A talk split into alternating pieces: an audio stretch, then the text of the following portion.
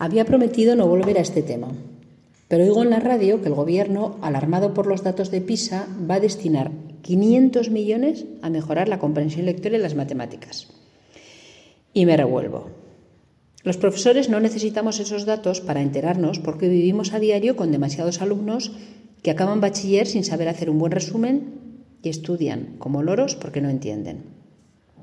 Que los estudiantes trabajan poco la comprensión lectora es como si los deportistas no trabajaran el físico. Los deportistas tienen que estar en forma y los estudiantes tienen que ser capaces de entender a fondo los textos de donde tienen que aprender, incluidos los de los medios de comunicación. Me alegro mucho de que el Gobierno quiera arreglarlo, pero me temo que no todo se arregla con dinero, sino con sentido común, formación pedagógica y un poco de creatividad y valentía. ¿Por dónde empezamos?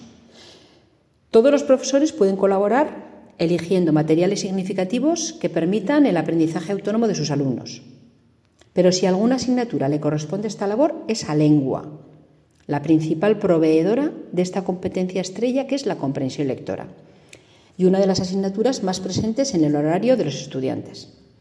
Y aquí propongo que no nos empeñemos tanto en que estudien lengua como en que aprendan a usarla, inspirándonos en el modelo Cambridge un examen práctico que consiste en hablar, escribir y comprender para medir la competencia en inglés.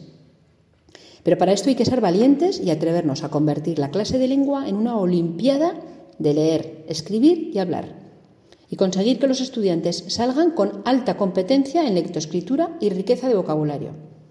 Y no hacerlo solo en bachiller y FP, como dice el gobierno, sino empezar en primero de la ESO. Para que lleguen a bachiller con alta competencia y se enfrenten a estudiar la teoría con herramientas. Hay espacio para estudiar la gramática, la semántica, ortografía, literatura, pero primero es la práctica y luego la teoría, que los tenemos en clase muchos años y hay tiempo para todo.